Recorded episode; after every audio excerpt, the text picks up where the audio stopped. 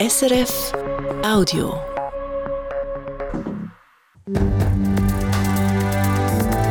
SRF 1, jetzt mit dem Regionaljournal. Regionalschall Zürich Schaffhausen. Das Geld sprudelt in der Kasse der Zürcher Kantonalbank. Sie hat im letzten Jahr so viel Geld verdient wie noch nie. Langsamer über Albis. Die Polizei will Tempo 60 definitiv einführen. Am Mikrofon Hans-Peter Könzi. Bankenkrise bei der ZKB, der Zürcher Kantonalbank, ist das definitiv kein Thema. Im Gegenteil. Sie hat das Rekordergebnis von 2022 nochmal steigern und hat heute für 2023 einen neuen Rekordgewinn können präsentieren. Jan Baumann von der SRF Wirtschaftsredaktion ist heute Morgen bei der Medienkonferenz dabei gewesen. Er ist mir jetzt zugeschaltet. Jan Baumann, das super Ergebnis hat der ZKB auch von der CS-Krise profitieren können. Ja, das sind vor allem Zinsen, die eingeschenkt haben bei den Banken, ganz generell auch ZKB. Das heißt, man kann mehr Zinsen kassieren, zum Beispiel für Hypothekarkredit. Und man muss dann nicht gerade gleich viel Zinsen wieder zahlen den Kunden. Und dahinter steckt eine Zinserhöhungen von der Nationalbank. Die sind eben gut vereinbart auf ZKB. Jetzt der Untergang von CS da sagt der Chef der ZKW, der Urs Baumann, die Auswirkungen die würden generell überschätzt. Seine Bank habe höchstens ein bisschen profitiert. Ich denke, es gibt sicher ein paar Kunden, kleine und große, die sich gesagt haben, ja, da bin ich vielleicht bei der ZKB jetzt besser aufgehoben als bei der US, wo die CS geschluckt hat. Aber die ganz grossen Verschiebungen weg, die gibt es offenbar nicht.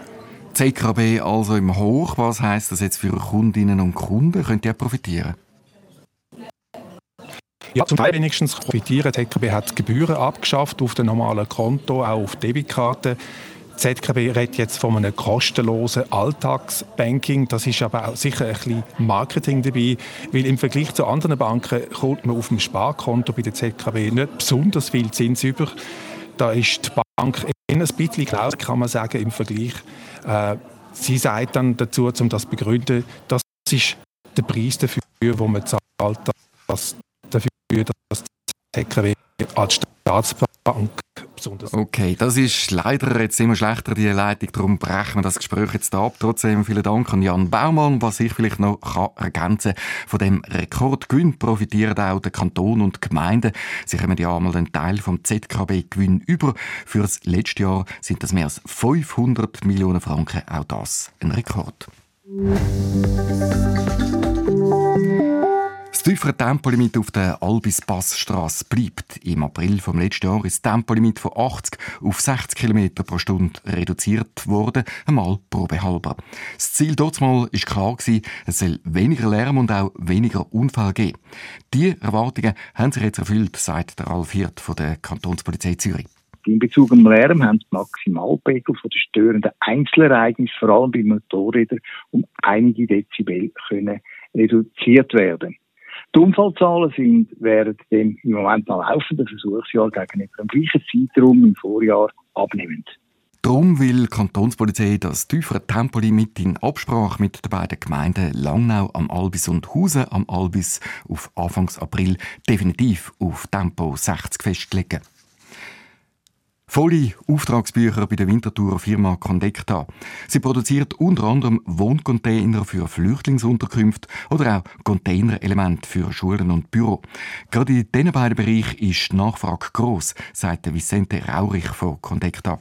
Das ist dann etwas, wo sowohl Schulen umgebaut werden und die neuen Module in der Sommerferien bezogen werden. Und dann auch die Flüchtlingskrise, die wir jetzt erlebt haben, sich stark im Frühling, Sommer ausgerückt hat. Also dass viele Gemeinden dann gekommen sind, gesagt haben, hey, wir haben zusätzlichen Bedarf an Raum für Flüchtlinge. Allein im letzten Jahr hat die Firma in diesem Bereich um 25 Prozent zulegen. Warum Gemeinden gerade im Flüchtlingsbereich häufig auf so Container setzen und was die betroffenen Flüchtlinge, die in diesen Containern leben, dazu sagen, das dann in unserer Sendung am Abend. Der Apfelberg im Kanton Zürich soll kleiner werden. Bis jetzt sind Prognosen davon ausgegangen, dass die Abfallmenge bis im Jahr 2035 auf 830.000 Tonnen steigt. Neu soll die Abfallmenge nur noch auf 790.000 Tonnen steigen. Das sind dann also etwa 5% weniger. Möglich werden soll das durch mehr Separatsammlungen, zum Beispiel von Bioabfall, Kunststoff oder auch von Bauabfall, wie der zuständige Regierungsrat der Martin Neukomm heute gesagt hat. Ein weiterer Punkt sind die Lebensmittelabfälle, also die sogenannte Food Waste, wo auch soll eingedämmt werden.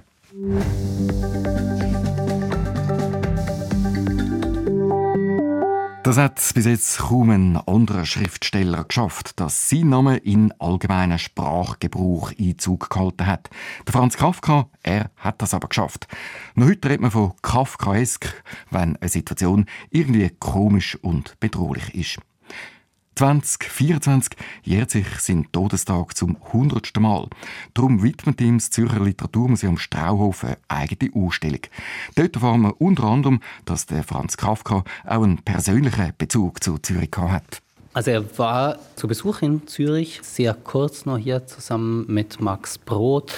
Wir waren zusammen in der Männerparty, das weiß man. Es gibt ähm, das schöne Zitat von ihm, dass er das Schweizerdeutsch als ausgegossen mit Blei bezeichnet hat erzählt der Kurator Remy Chacard. Was man abgesehen von dem nicht sehr schmeichelhaften Zitat in der Ausstellung sonst noch über den Franz Kafka erfahrt, das dann im Regionalschall heute Abend halb sechs SRF 1. Das war ein Podcast von SRF.